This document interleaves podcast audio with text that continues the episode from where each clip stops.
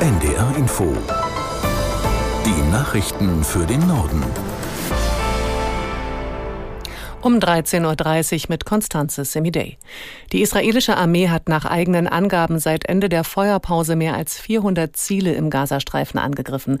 Sie vermutete dort Terroristen. Aus Tel Aviv Björn Darke. Ein Kampfjet griff unter anderem eine Moschee an. Sie soll eine Kommandozentrale der radikalen Palästinensergruppe Islamischer Dschihad gewesen sein.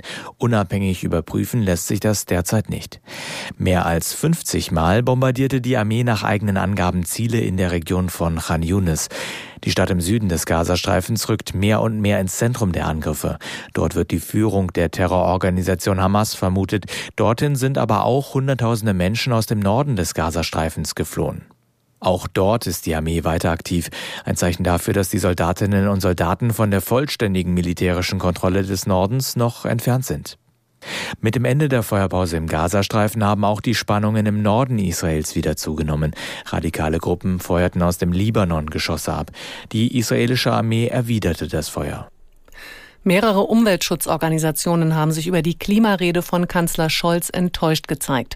Ein Sprecher von Greenpeace erklärte, Scholz fehle die Konsequenz und Glaubwürdigkeit bei seiner Klimapolitik im In- und Ausland.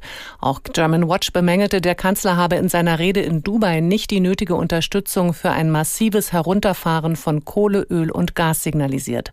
Zwar habe sich der Kanzler für eine Abkehr von fossilen Energien ausgesprochen, er wolle aber vorerst an Gas festhalten. Eine Sprecherin des WWF nannte Deutschlands Agieren beim Klimaschutz einen lebendigen Widerspruch. Für Oxfam bemängelte ein Vertreter, es passe nicht zusammen, dass die Bundesregierung mit neuer fossiler Infrastruktur für den Import von Flüssiggas gegen das Pariser Abkommen arbeite. Die Bundesregierung verhandelt noch immer über den Bundeshaushalt für das kommende Jahr. Im Fokus stehen 60, steht das 60 Milliarden Loch, das entstanden ist, weil das Bundesverfassungsgericht die Umwidmung von Corona-Hilfen für nichtig erklärt hat. Aus Berlin Birte Sönnigsen zu den laufenden Verhandlungen. Die Frage ist weiter, woher sollen die fehlenden Milliarden kommen oder wo sollen sie eingespart werden? Die Verhandlungen, die finden jetzt vor allem in der Dreierrunde statt, also der Bundeskanzler Olaf Scholz, der Vizekanzler Robert Habeck und Finanzminister Christian Lindner stecken da die Köpfe zusammen. Und klar ist, wenn die Ampel diesen Haushalt für 2024 noch in diesem Jahr auf den Weg bringen will, dann muss da bald eine Lösung her. Da reicht es dann am Ende auch nicht, wenn die drei Spitzen sich einigen. Die Parteien müssen ja auch mitmachen. Also wird auch auf anderer Ebene gesprochen gesprochen. Die Fraktionsvorsitzenden zum Beispiel, die tauschen sich auch aus. Aber öffentlich will sich da keiner so richtig in die Karten gucken lassen. Das schwächt natürlich auch die Verhandlungsposition. Aber was wir natürlich wissen, ist, dass die Vorstellungen der drei Parteien, wie da eine Lösung aussehen könnte, schon ziemlich unterschiedlich sind. In Bayern sorgt der starke Schneefall für große Probleme. Am Flughafen München bleibt der Betrieb bis morgen früh eingestellt. Bei der Bahn gibt es Einschränkungen und auf den Straßen kommt es zu vielen Unfällen. besonders betroffen von dem Wintereinbruch sind der Süden und der Osten, wie BR-Reporter Rudi Heinz aus dem oberpfälzischen Roding berichtet. Seit gestern hat es hier in der Oberpfalz und im Landkreis Kamer auch durchgeschneit. Wir hatten hier in den letzten 24 Stunden über 185 Einsätze witterungsbedingt. Das hat mir die Feuerwehr vor kurzem noch gesagt. Und die Schneeräumdienste sind hier schon im Einsatz fast rund um die Uhr. Die Bundesstraßen und die Autobahnen sind so gut wie möglich frei.